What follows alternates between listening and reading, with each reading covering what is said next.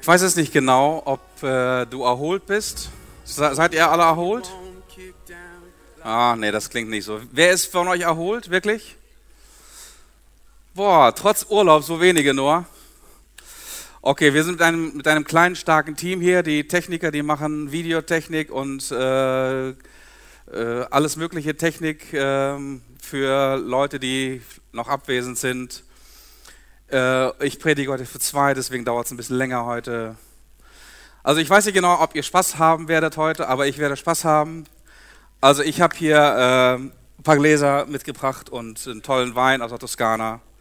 Also mir wird es auf jeden Fall gut gehen heute. Dir wird es auch gut gehen, Anita? Ne?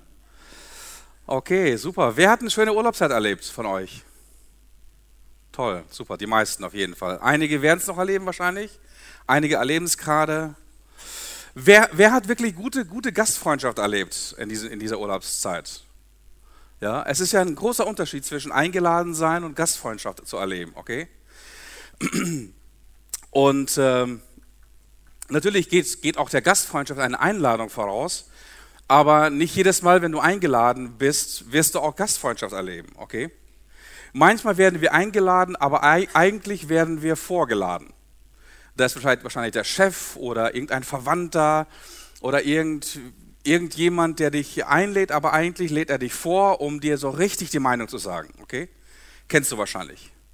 Und äh, das, ist, das fühlt sich nicht so wie Gastfreundschaft an. Also äh, dir wird zwar nicht gedient, aber du bist nach dieser Zeit auf jeden Fall voll und ganz bedient, oder? Es gibt Einladungen, die eher so wie gesellschaftliche Verpflichtungen sind, okay? Man erwartet einfach, dass du auf diesem Event, auf diesem Fest oder auf diesem Geburtstag oder sonst irgendwie unbedingt erscheinen solltest. Du müsstest eigentlich da sein. Oder es gibt diese gesellschaftlichen Verpflichtungen, du hast mich eingeladen und deswegen fühle ich mich verpflichtet, beim nächsten Mal dich ebenso einzuladen. Und es gibt Einladungen ähm, aus Neugierde. Okay? Aus Neugierde in der Weise, du bist die beste Quelle für neue Informationen. Oder du bist die beste Quelle für den neuesten Tratsch und deswegen lade ich dich ein, weil ich einfach von dir Informationen habe. Oder du bist eine schillernde Persönlichkeit, für die es noch keine Schublade gibt und ich möchte dich mal kennenlernen, um eine Schublade zu, zu finden.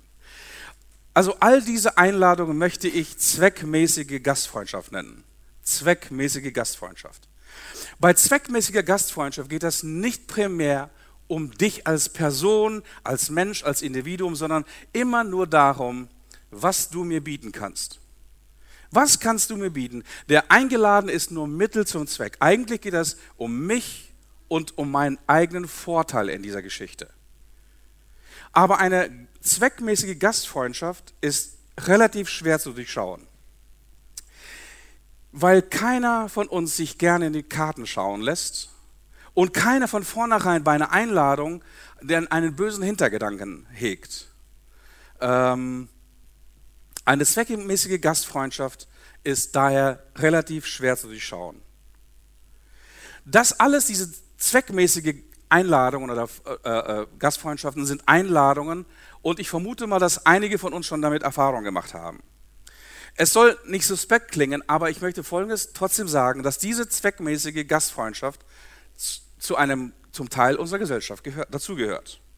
Ich möchte das nicht von der Hand weisen. Das gehört wirklich zu einem Teil unseres gesellschaftlichen Erlebens dazu.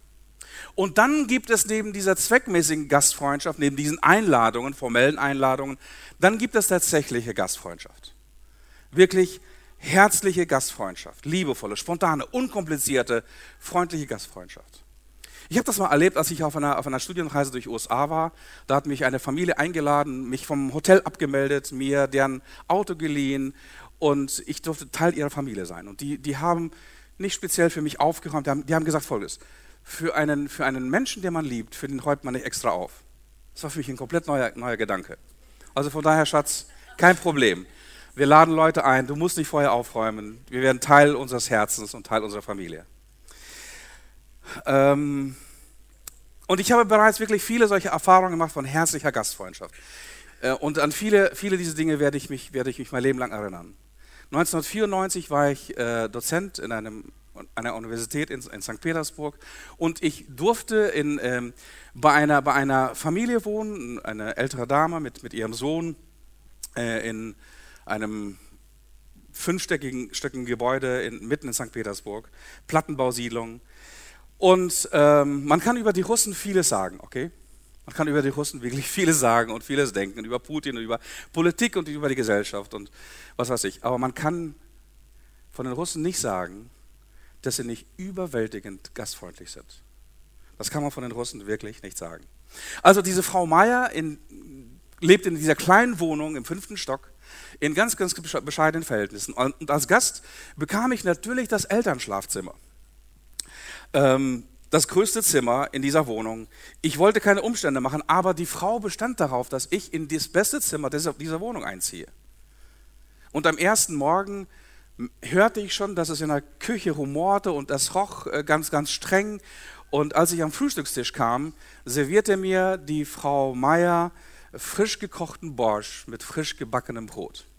Mein Magen drehte sich in mir. In dieser Herrgottsfrühe war ich diese deftigen Speisen nicht gewohnt, aber ich schluckte es mit verschlossenen Augen und mit viel, viel Gebet runter. Ich kannte etwas von dieser, von dieser russischen gastfreundschaftlichen Mentalität und Wertschätzung, die sie dadurch zum Ausdruck gebracht habe. Deswegen habe ich nicht gemeckert. Und in den letzten Tagen und Wochen servierte sie mir eine Speise nach der anderen.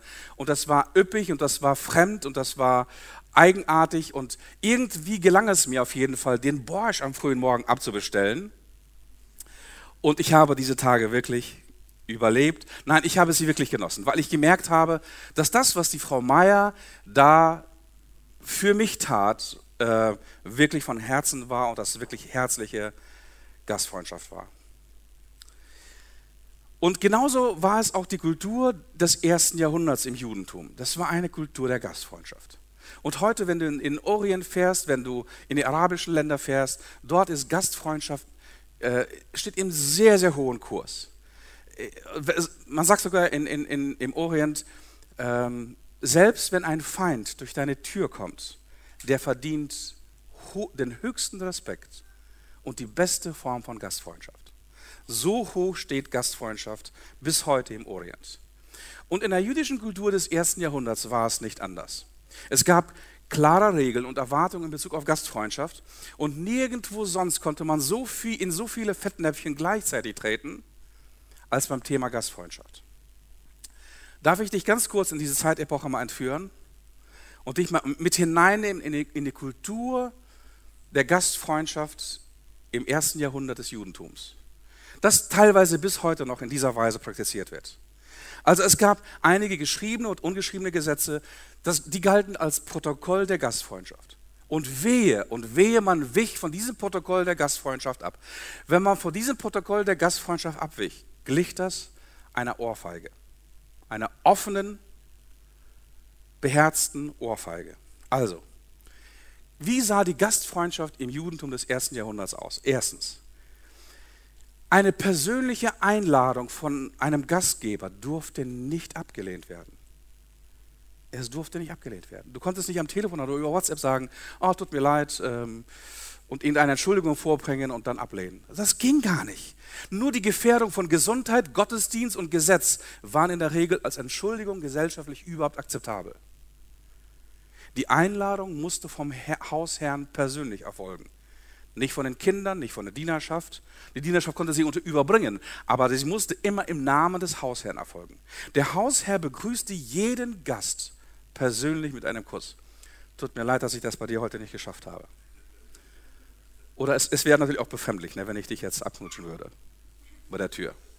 Natürlich knutschten die nicht ab, die, die küssten eher so, wie man das heute in, in, in Frankreich oder in Italien, äh, diese, diese Wangenküsse. In dieser Art und Weise begrüßte der, der, der Gastgeber jeden Gast persönlich mit einem Kuss. Und bei diesem Klima damals trug man kein Schuhwerk oder man trug nur Sandalen. Deswegen waren die Füße immer schmutzig. Jedem Gast wurden daher bereits im Eingangsbereich des Hauses die Füße gewaschen. Wer wusch die Füße? Der Hausherr persönlich. Es sei denn, dass er sehr, sehr wohlhabend war und über eine, eine reiche Dienerschaft verfügte, dann war das deren Job. Und diese Fußwaschung ähm, war nicht nur aus hygienischen Gründen, sondern sie war eine wohltuende und willkommene körperliche Erfrischung. Und die Fußwaschung war noch aus einem zweiten Grund sehr, sehr wichtig. Man saß damals nicht zu Tisch, man lag zu Tisch. Man legte sich auf seinen, auf seinen linken Ellbogen und auf seine linke Seite. Man winkelte seine, seine Füße vom Tisch weg ab. Und der Nachbar, der Gast, der neben dir lag, lag quasi neben deinen Füßen. Und gute Speise, vorzügliche Speise und Käsequanten vertrugen sich damals genauso wenig wie heute. Auch aus diesem Grunde war diese, diese, diese, Geste, diese gastfreundliche Geste der Fuß, Fußwaschung eine Pflicht. So, dann müssen wir uns vorstellen, Wasserknappheit. Wir kennen Wasserknappheit auch inzwischen. Ich habe diese Woche es gesehen, gehört, einigen, in einigen Städten wird es verboten, Garten zu bewässern und Autos zu waschen. Und äh, ja gut, Duschen wird noch nicht verboten, das merkt man auch hier. Ihr seid alle sehr, sehr frisch. Aber Wasserknappheit ist ein ständiges Problem im Orient. Was macht man nun mit, einer, mit einem Haus voller Gäste, die in, für die es ein Luxus ist, sich regelmäßig körperlich, komplett körperlich zu waschen? Das Haus ist voller bitterer Schweißgerüche. Es ist sehr, sehr unangenehm. So kann man eine Gastfreundschaft und so kann man ein Essen nicht genießen, wenn man wirklich Seite an Seite aneinander liegt, fast gesagt angeschmiegt ist und dann den bitteren äh, sauren, kalten Schweißgeruch in der Nase hat. Auch dafür gab es eine Lösung. Der Hausherr persönlich nahm sein bestes Parfüm und bevor ein Gast zur Tür reinkam, wurde er einparfümiert. Das nannte man damals, nannte man damals Salbung. Warum?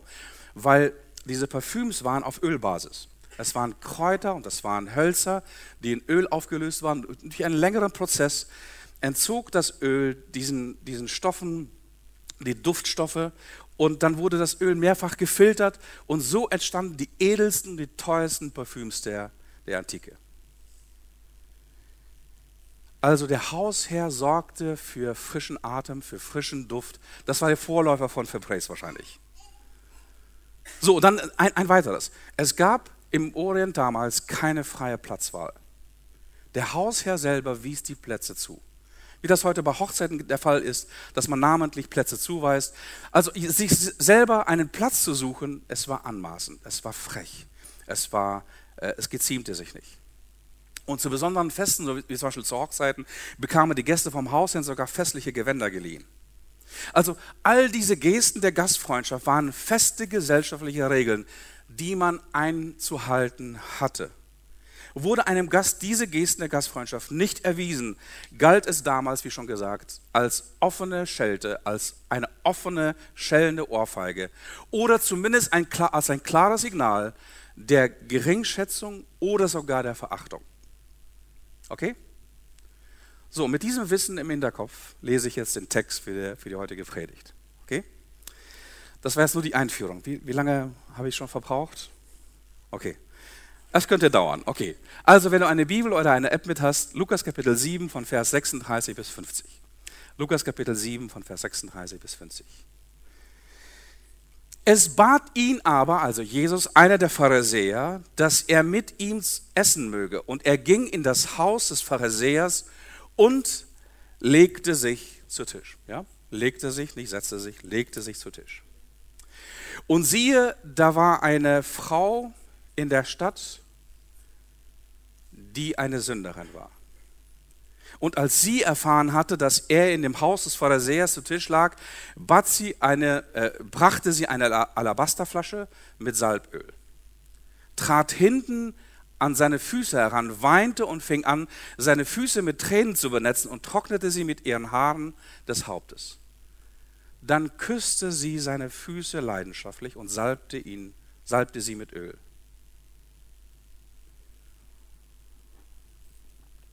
Stell dir mal diese Szene vor. Und jetzt rattert es im Gehirn von Simon, diesem Pharisäer. Als aber der Pharisäer, der ihn eingeladen hatte, das sah, sprach er bei sich selbst. Also er denkt jetzt. Wir werden jetzt Teil seiner, also wir hören jetzt sein Denken. Wenn dieser ein Prophet wäre, so würde er erkennen, wer und was für eine Frau das ist, die ihn anrührt. Also es geht hier um Anrühren, um Berührung. Anfassen kann jeder. Berühren ist die Kunst. Denn sie ist eine Sünderin. Und Jesus antwortete und sprach zu ihm, also Jesus kann quasi seine Gedanken lesen, was, was rattert in ihm? Simon, so hieß der Pharisäer anscheinend, dir habe ich etwas zu sagen. Er aber sagte, Lehrer, sprich. Ein Gläubiger hatte zwei Schuldner. Der eine schuldete 500 Denare, der andere 50. Du kannst einfach zwei Nullen dazu setzen. Das geht um ungefähr 50.000 Euro im Verhältnis zu 5.000 Euro. Sie aber konnten nicht zahlen. Und deswegen schenkte er es beiden. Wer nun von ihnen wird ihn ihm am meisten lieben? Simon aber antwortete und sprach, ich nehme an, der, dem er das meiste geschenkt hat. Und Jesus sprach zu ihm, du hast recht geurteilt. Und dann wendet er sich zur Frau und spricht zu Simon, Simon, siehst du diese Frau? Ich bin in dein Haus gekommen, du hast mir kein Wasser für meine Füße gegeben. Sie hat aber meine Füße mit Tränen benetzt und mit ihren Haaren getrocknet. Simon, du, du hast mir keinen Kuss gegeben. Aber sie hat, seitdem ich hierher gekommen bin, nicht abgelassen, meine Füße zu küssen. Du hast mein Haupt nicht mit Öl gesalbt. Sie aber hat mit Salböl meine Füße gesalbt. Deswegen sage ich dir, ihre vielen Sünden sind vergeben, denn sie hat viel geliebt. Wem aber wenig vergeben ist, der liebt wenig. Und er sprach zu ihr, deine Sünden sind dir vergeben. Und die, die zu Tisch lagen, fingen an, bei sich selbst zu sagen, also Denkprozesse, wer ist dieser, dass er sogar Sünden vergibt? Der sprach zu der Frau, dein Glaube hat dich gerettet, geh hin in Frieden. Wow, was, was für eine geniale Geschichte, merkwürdige Geschichte. Und ich denke auch mit dem, was, mit dem Wissen über Gastfreundschaft ähm, auch eine sehr, sehr aufschlussreiche Geschichte, oder? Also welche, welche Frage will diese Geschichte beantworten? Es ist ganz, ganz wichtig, dass wir anfangen, die richtigen Fragen zu stellen. Und ich denke, die Frage, die diese Geschichte beantworten will, ist, wie werde ich zu einem liebevollen Menschen? Hast du schon mal diese Gedanken, diese, diese Frage dir selbst gestellt? Wie werde ich zu einem liebevollen Menschen?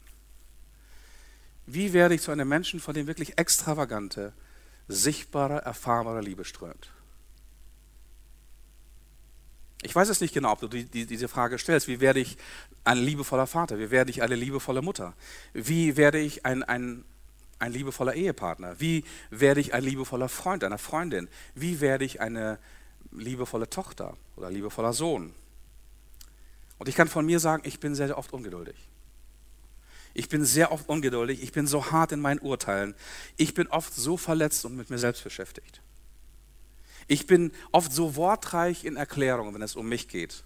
Und ich bin oft so arm, wenn es um echte Liebe geht. Und ich weiß jetzt nicht genau, ob dich das Thema heute interessiert. Wenn nicht, dann kannst du dich zurücklehnen. Ich weiß auf jeden Fall, das ist ein Thema für mich und ich werde Spaß haben. Okay? Ob du Spaß hast, das liegt an dir. Also hier in dieser Geschichte sehen wir zwei gegensätzliche Menschen. Sie lernen Jesus auf ganz, ganz unterschiedliche, entgegengesetzte Art und Weise kennen und begegnen ihm auf ganz unterschiedliche Art und Weise. Ohne Zweifel haben beide, der Pharisäer Simon und die Sünderin, eine Begegnung mit Jesus. Das steht fest. Aber nur die Frau bekommt als einzige diese Worte von Jesus am Ende zu hören. Dein Glaube hat dich gerettet, geh hin in Frieden. Und die Frage ist, lebst du einen Glauben, kennst du einen Glauben in deinem Leben, der dich rettet und der dir wirklich Frieden gibt? Darum geht es im Leben von Jesus. Lebst du einen Glauben, der dich rettet? Und ich meine hier nicht unbedingt diese Rettung von, von, von Sünden und dass du gerechtfertigt bist, dass du eines Tages in den Himmel kommst. Wir brauchen Rettung jeden Tag aufs Neue, oder? Wenn du mitten im Leben stehst, brauchst du Rettung jeden Tag aufs Neue. Und du brauchst Frieden jeden Tag aufs Neue. Hast du einen Glauben, der dich rettet und der dir Frieden gibt, auf täglicher Basis? Und die Frage ist, wie ist es möglich, eine Erfahrung mit Jesus zu haben und doch weder Rettung noch Liebe noch Frieden zu haben? Auch darauf gibt dieser Text eine Antwort. Nun, wenden wir uns diesen beiden Personen zu, die Jesus hier begegnen. Simon ist stadtbekannt. Er ist ein angesehenes Mitglied der Gesellschaft und der jüdischen Synagoge und es gibt keinen Zweifel daran, dass dem Simon der Glaube, die Gebote Gottes, der Gottesdienst ernst ist. Er ist schließlich Pharisäer. Nun, wer waren die Pharisäer? Pharisäer waren eine politisch-religiöse Gruppierung innerhalb des Judentums. Und diese Gruppierung hat, wandte sich ganz, ganz stark gegen die Hellenisierung des jüdischen Glaubens. Das heißt, gegen die Verweltlichung des jüdischen orthodoxen Glaubens. Und die Mittel, die sie dazu sahen, die sie dazu angewandt haben, war Absonderung. Wenn wir uns in rechter Weise von dem Hellenismus, also von der römischen Kultur, von der griechisch-römischen Kultur abgrenzen und absondern, dann werden wir von Gott an, vor Gott angenehm sein und von Gott geliebt sein. Und wir tun damit Gott einen wahnsinnigen Gefallen. Also sonderten sie sich ab von Heiden, von Sündern, von allem Unreinen auf der einen Seite und verpflichteten sich zu einer strikten, buchstabentreuen Einhaltung des Gesetzes auf der anderen Seite. Das war deren Weg ihrem Gott Yahweh die Bundestreue zu, zu beweisen. Also wir müssen eines von Simon der Pharisäer annehmen. Wenn ein Pharisäer einen bekannten Rabbi zum Essen einlädt, dann muss er das Protokoll der Gastfreundschaft hundertprozentig einhalten. Denn wenn jemand alle Gesetze und Vorschriften geschrieben oder ungeschrieben kannte, dann war das ein Pharisäer. Dann war das Simon. Und wenn jemand alle Wertschätzung und Gastfreundschaft verdient hätte, dann war das ein unbekannter oder auch bekannter Rabbi, so wie Jesus es war. Aber wir sehen im Text folgendes: Simon der Pharisäer versagt Jesus jedwede Anerkennung oder Ehrerbietung als Gast. Wie auch? Simon kann nicht. Simon kann Jesus weder Liebe noch Ehrerbietung noch Gastfreundschaft noch Wertschätzung erweisen. Simon ist voller Vorurteile und Vorbehalte. Warum kommt von ihm kein Begrüßungskuss? Warum keine Fußwaschung? Warum keine Salbung? Nun, jedes dieser erwarteten und geforderten Zeichen herzlicher Gastfreundschaft und Liebe musste bei jedem dieser Aktionen muss es unweigerlich zur Berührung kommen. Du kannst nicht küssen und Füße waschen und salben, ohne jemand zu berühren. Simon kann Jesus nicht berühren. Warum? Er hält ihn für unrein. Nun, wir müssen Folgendes von der, von, von der jüdischen Kultur und von dem Glauben des ersten Jahrhunderts wissen. Sünde und Unreinheit galten damals im orthodoxen Judentum ansteckend wie Pest und Cholera. Jeder, der einen Kadaver, Hund, Heiden, eine Frau während der Regel einen Sünder berührte, wurde unrein vor Gott und musste sich wochenlanger langen Opfern und Reinigungsritualen unterziehen, um wieder in die Gemeinschaft des Volkes Gottes irgendwann einmal aufgenommen zu werden. Anfassen kann jeder, berühren ist die Kunst. Und Simon, der Pharisäer, will weder anfassen noch berühren noch berührt werden.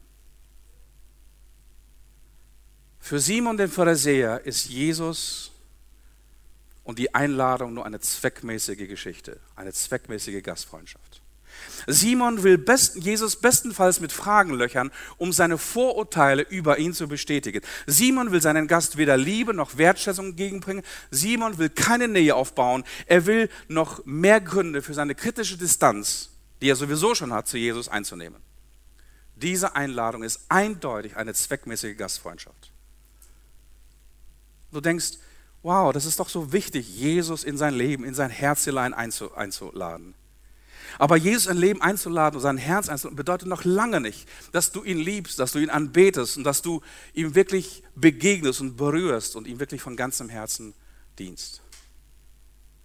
Okay, das war Simon, der Pharisäer. Wenden wir uns zur zweiten schillernde Person dieser Geschichte, zu der Frau, zu. Bei dieser unbekannten Frau fällt es sich ganz anders. Wir kennen nicht ihren Namen, aber wir kennen ihren Ruf. Wir kennen ihren Ruf. Sie ist eine stadtbekannte Sünderin. Nun, wenn, wenn damals das Wort stadtbekannt und Sünderin in einem Atemzug genommen wurde oder gesagt wurde, dann war eindeutig, aus welchem Gewerbe diese Person kam. Heute ist es übrigens nicht anders. Wenn du zu einer Frau sagst, hm, oder deutungsweise sagst, oh, sie ist eine stadtbekannte Sünderin, denkst du nicht, dass sie einen kleinen Ring irgendwo entwendet hat. Du weißt ganz genau, aus welchem Gewerbe diese Frau ist. Und damals war es nicht anders. Ähm, tre treffen sich zwei Männer und der eine sagt, oh, kennst du, kennst du die Frau eigentlich? Und er sagt, nee, eigentlich nicht. Und du? Ja. Weißt du, wie die heißt? Ja, die heißt Krippe. Krippe? Wieso denn? Nun, die hatte jeder schon mal. Also so, so eine Frau, um so eine Frau geht es hier. Und so eine Frau schleicht sich bei diesem Dinner an Jesus von hinten heran und berührt ihn. Und Simon denkt, wow, wenn dieser ein Prophet wäre, würde er erkennen, wer und was das für eine Frau ist, die ihn da anrührt. Denn sie ist eine Sünderin. Ich meine, sie rührt Männer beruflich an. Wow, was geht hier vor? Und ich weiß es nicht genau, was deine Gedanken in dieser Szene wären. Und ganz ehrlich, du brauchst jetzt gar nicht so fromm zu tun. Okay, so fromm wie du jetzt tust, bist du gar nicht. Weil ich weiß ganz genau, wie ich denken würde und ich bin ein Sünder und du bist wahrscheinlich mindestens genauso ein Sünder wie ich. Oder stell dir mal vor, du würdest, du würdest meinen Instagram-Account sehen und eines Tages Folgendes entdecken. Du würdest, du würdest entdecken, du würdest durch meine Freundschaft äh, scrollen und würdest eines Tages entdecken, dass ich mit einer Dolly Holly befreundet bin. Du würdest sagen, wow, Jakob, ja, alles klar, super. Und du würdest nicht nur das merken, dass ich mit äh, Dolly Holly befreundet bin, sondern du würdest auch merken, dass ich ständig ihre Posts like, die so ähnlich oder vielleicht sogar noch freizügiger sind als das. Und vor allem, du würdest merken, bei Dolly Holly sind einige Selfies mit mir gepostet. Okay?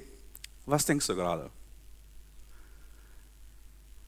Okay, ich lasse jetzt euch ein paar Sekunden Zeit. Die Gedanken sind frei, wer kann sie erraten? Sie fliegen vorbei wie nächtliche Schatten. Kein Mensch kann es wissen, kein Jäger erschießen mit Pulver, Ohrenblei. Die Gedanken sind. Also so, ich habe jetzt überlegt, wie lange, wie lange darf ich das Poster hier einfach, äh, diesen Post hier einfach so äh, hängen lassen? Ich denke, jetzt, ist, jetzt reicht's, weil alle Männer, glaube ich, habe ich jetzt schon verloren, okay?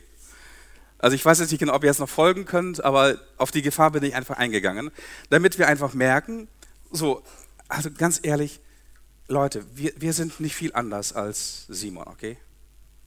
Wir sind das nicht.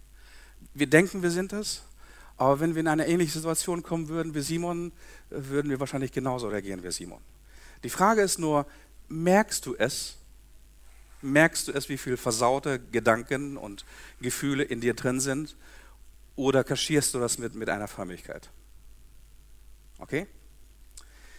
Also, Dolly Holly schleicht sich also an Jesus heran. Übrigens, äh, warum ähm, verlieben sich Männer eher an schöne, als, äh, für schöne Frauen und nicht an kluge Frauen? Ich weiß, er ist alt, ja, weil Männer besser sehen als denken können. Also jedenfalls, Dolly Holly, Dolly Holly äh, schleicht sich an Jesus von hinten heran. Und schon allein diese Szene muss, muss, muss, muss sehr, sehr befremdlich sein. Ich meine, Mensch, Frauen, die stadtbekannte Sünderinnen sind, die, die waren schon am Äußeren zu erkennen. Also allein in einer Kleidung, und der Art und Weise, wie sie sich gegeben haben. Und äh, sie schleicht sich von, an, zu Jesus von hinten heran. Sie weint bitterlich und ihre Tränen kullern auf seine Füße. Dann öffnet sie ihre, ihr prächtiges Haar und beugt sich über Jesus, über seine Füße, um mit ihrem Haar seine Füße trocken zu reiben. Und dann passiert noch etwas Befremdliches. Sie übersät seine Füße mit heißen Liebesküssen. Da kommt ein Kuss und noch ein Kuss und noch ein Kuss und noch ein Kuss und noch einer. Und jeder, jeder ist schon peinlich berührt. Jeder guckt schon zu, schaut schon zu Boden, auf dem sie schon sitzen. Ähm, die können ja nicht runterfallen und denken, wann hört diese Szene, diese peinliche Szene endlich mal auf? Aber dann kommt noch ein Kuss und noch einer und Dolly Holly, jetzt, jetzt muss es doch wirklich genug sein. Aber sie hört nicht auf. Sie küsst ihn unendlich an den Füßen. Und jetzt wird es noch peinlicher. Dolly Holly greift tief ins Dekolleté. Und tief aus ihrem Dekolleté holt sie ein Parfümfläschchen. Und dieses, dieses Alabasterfläschchen zerbricht sie und schüttet dieses, dieses Parfum über die Füße von Jesus. Das breitet sich alles im ganzen Raum aus. Und um dir das Gefühl zu geben, ich habe heute un, unbekannterweise, also unerlaubterweise, Parfüm von meiner Frau ähm, entwendet. Ähm, ich muss schütteln. Ich kenne mich mit Frauenparfüms nicht aus. Aber es ist wirklich, ist wirklich gut. Also jedenfalls schüttet sie, Johann, Frauenparfüm, es ist ein Traum, wirklich. Es ist wirklich ein Traum. Schüttet sie Parfüm aus und im ganzen, im ganzen Raum, im ganzen Raum fängt es an zu duften und zu riechen, so wie jetzt hier. Es ist eine, wirklich eine tolle Erfahrung, wirklich. Markus, Frauenparfüm, wirklich. Moment, ein bisschen also auf die. Und es duftet unentwegt. Also der Duft, der fragt nicht um Erlaubnis, um in deine, Zunge, um deine, in dein, in dein ähm, äh, Nase zu drängen. Und der ganze Raum ist erfüllt von diesem Duft. Und glaub mir, Frauen in diesem Gewerbe kannten sich aus mit, diesen, mit dieser Geschichte, mit diesem Aphrodisiakum. Okay? Die Gedanken sind frei. Okay, ihr merkt schon, was da alles so durch den Kopf und durch die Gefühle und durch die Assoziationsgeschichte gehen kann. Nun ist der ganze Raum voll, er ist erfüllt, er ist erfüllt von Gedanken, von Kopfkino, von Assoziationen, von schamhaften Gefühlen vielleicht, von tausenden von Fragen, von Urteilen, von Meinungen, von vielleicht sogar begehrenden Blicken, von Bewertungen und Entwertungen und vor allem ist dieser Raum nun erfüllt mit diesem extravaganten Duft. Er ist unausweichlich. Jeder muss ihn einatmen und jeder hat sein Kopfkino. Für die einen bedeutet dieser Duft schamlose Anmache, für die anderen bedeutet es liebevolle Anbetung. Und jeder stellt sich spätestens jetzt die, Frau, wer, die Frage, wer ist diese Frau eigentlich? Warum tut sie das? Was bewegt sie dazu? Was will sie damit zum Ausdruck bringen? Und Simon und die ganzen Anwesenden, Freunde von ihm, wahrscheinlich auch Pharisäer, verstehen gar nichts mehr. Und Jesus muss nun ihm die Motive dieser und das Herz dieser merkwürdigen Dame erklären. Ein Gläubiger hatte zwei Schuldner. Der eine schuldete ihm 50.000 Euro, der andere 5.000 Euro. Sie konnten nicht zahlen. Sie waren nicht liquide. Und nun erließ der Gläubiger beiden ihre Schulden. Simon, was denkst du? Wer wird dafür dankbarer sein? Wer wird ihm mehr Liebe erweisen wollen? Simon, wahrscheinlich derjenige, dem 50.000 Euro erlassen worden sind. Du hast recht geurteilt. Deshalb sage ich dir, ihre vielen Sünden, er zeigt auf die Frau, sind ihr vergeben und darum hat sie mir so viel Liebe erwiesen. Wem aber wenig vergeben ist, der liebt auch wenig. Nun, ich habe am Anfang gesagt, die Frage, die diese Geschichte bewegt oder beantworten will, ist, wie werde ich zu einem liebevolleren Menschen? Die Frage ist nicht, wer von uns mehr oder wer von uns weniger gesündigt hat. Die Bibel sagt, wer gegen ein einziges Gebot verstoßen hat, der hat gegen alle Gebote der Bibel verstoßen. Die Frage ist, wer von uns hat eine tiefere Sündenerkenntnis? Wer streckt sich von uns mehr nach Gnade aus? Wer streckt sich nach mehr Vergebung aus? Wer sehnt sich nach mehr Liebe des Vaters? Wer steht mehr zu seiner inneren Lehre in seinem Herzen? Wer ist eigentlich offen für mehr? Darum geht es in dieser Geschichte. Also die Frau hatte offensichtlich die Tage vorher schon, ähm, wenn auch eine anonyme, aber doch eine sehr durch, durchaus intensive Begegnung mit Jesus gehabt. Das können wir annehmen von diesem Text. Irgendwo in der Stadt lehrte Jesus damals, er heilte Menschen, er predigte irgendwie wieder vom Königreich Gottes, wie er es immer tat. Seine Worte berührten ihr Herz. Sie sah zum ersten Mal sich selbst im Licht der Heiligkeit und der Liebe Gottes. Ihr Herz zerbrach, sie wurde, es wurde weich. Sie erlebte Gottes Gegenwart in einer Art und Weise, wie sie es bis jetzt noch nicht erlebt habe. Sie hat Gottes Liebe, seine, seine Vergebung, seine, seine Kraft erlebt. Und ich kann mir vorstellen, Lasten fielen ihr von ihren Schultern. Sie konnte endlich mal die Dämonen der Vergangenheit hinter sich lassen. Sie konnte Vergebung annehmen. Und an dem Tag bei Simon wollte sie etwas von der empfangenen Liebe und Wertschätzung an Jesus, ihren Retter und ihren Liebhaber der Seele, weitergeben. Nun, das ist das, das Problem mit, mit unseren Urteilen, mit denen wir durch die Welt gehen, mit unseren Scheuklappen. Simon sah in dieser Frau immer noch das, was von außen sichtbar war. Eine stadtbekannte Sünderin. Jesus sieht in ihr eine Heilige. Eine Heilige, deren Herz von Liebe und Gnade überströmt und überwältigt wurde. Der Mensch sieht, was vor Augen ist, aber Gott sieht das Herz an. Und die Frage ist, wovon ist dein Herz erfüllt? Wenn du, wenn du und ich, wenn wir die Frage beantworten wollen, wie kann ich zu einem liebevolleren Menschen werden, dann müssen wir die Frage beantworten, wovon ist mein Herz erfüllt? Hier in dieser Geschichte stellen uns zwei, sich zwei Typen von Menschen vor. Auch in diesem Raum heute Morgen sind zwei Arten, zwei Typen von Menschen.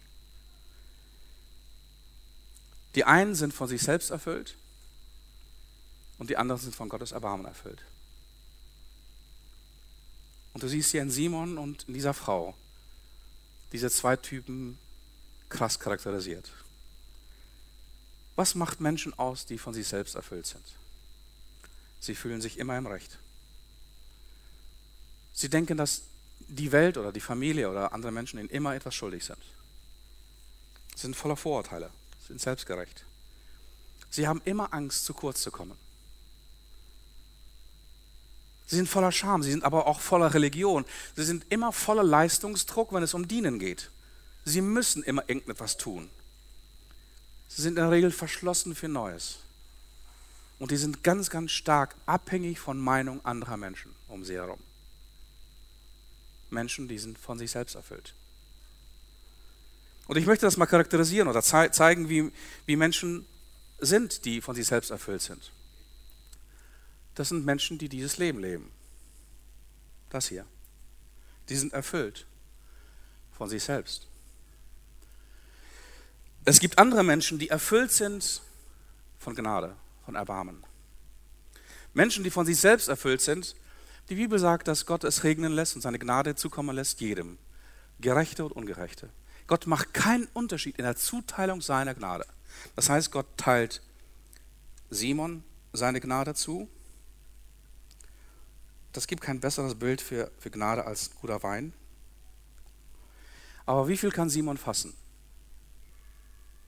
Nicht mehr als das. Er ist nicht offen. Er ist offen für sich selbst. Und das ist die Frau. Und das ist die Frau. Sie ist offen für mehr. Sie ist offen für die ganze Ladung des Erbarmens Gottes. Menschen, die von der Gnade Gottes erfüllt sind, können Unrecht und Versagen zugeben. Sie lassen es zu, mit der Wahrheit konfrontiert zu werden, mit der Realität, mit der Wirklichkeit. Sie hören zu und haben Erbarmen. Sie sind demütig. Sie sind frei von Angst. Gnade macht ihnen ihr Herz, ihr Herz groß. Menschen, die voller Gnade sind, sind, sind, die, sind die großzügigsten Menschen. Ihr Leben ist voller Freude. Sie, sie scheren sich nicht um Religion. Sie scheren sich um Beziehung. Sie wollen Beziehungen, wirkliche Beziehungen, sie wirklich Nähe aufbauen. Sie, sie, wenn sie dienen, kommt aus einem Herzen von Dankbarkeit. Es ist kein Muss, kein, kein Pflichtgefühl. Es ist eine überströmende Dankbarkeit. Sie sind offen für mehr. Und sie sind, sie sind frei von Meinungen von Menschen. Sie, sie wissen, wem, wem, vor wem sie leben und mit wem sie leben und wem sie eigentlich dienen. Also wie werde ich zu einem Menschen, von dem extravagante Liebe strömt? Ich muss die Frage vorher beantworten, wovon werde ich erfüllt? Du kannst so werden wie Simon der so sehr von sich selbst erfüllt war. Und alles, was er erlebte, erlebte er durch den Filter seines eigenen Selbst, seines eigenen Egoismus, seiner eigenen Anschauung, seiner eigenen Welt. Wenn du, wenn du immer mehr von dir selbst, von der Angst vom Versagen, von Scham, von Sorgen, von Vergangenheit, von Hochmut, von Urteilen, von Religion, von Schmerz deiner eigenen Verletzungen, von Enttäuschungen, von Vorwürfen anderen gegenüber erfüllt sein willst, dann wird das etwas mit deinem Herzen machen. Es wird schrumpfen. Es wird schrumpfen wie eine Rosine in der Sonne. Es wird sich verhärten, es wird kleiner werden, es wird verschlossener. Und in diesem Herzen, das ist flach, da gibt es keinen Platz für Gnade oder kaum. Deswegen gibt es auch keinen Platz für Liebe und für Erbarmen und für Dienen und für Leidenschaft. Und du kannst aber auch werden wie diese stadtbekannte Sünderin und dein Herz öffnen. Du kannst dein Herz öffnen für mehr Vergebung, für mehr Freiheit, für mehr Wahrheit, für mehr Liebe, für mehr Gnade, für mehr Anbetung, für mehr Mut, für mehr Dienen, für mehr Veränderung. Auch das wird etwas mit deinem Herzen machen. Dein Herz wird heiler. Es wird größer. Es wird stärker. Es wird empfindsamer. Aber dein Herz wird auch zerbrechlicher, barmherziger, dankbarer und liebesfähiger. Und weißt du, was die Steigerung von einem offenen Herzen ist? Die Steigerung von einem offenen Herzen ist ein zerbrochenes Herz. Ich will dir das mal demonstrieren. Zerbrochenes Herz oder Menschen mit einem zerbrochenen Herzen sind nicht Menschen, sind nicht Menschen, die im Leben nicht klarkommen, die, die rumjammern und die, die schwach sind.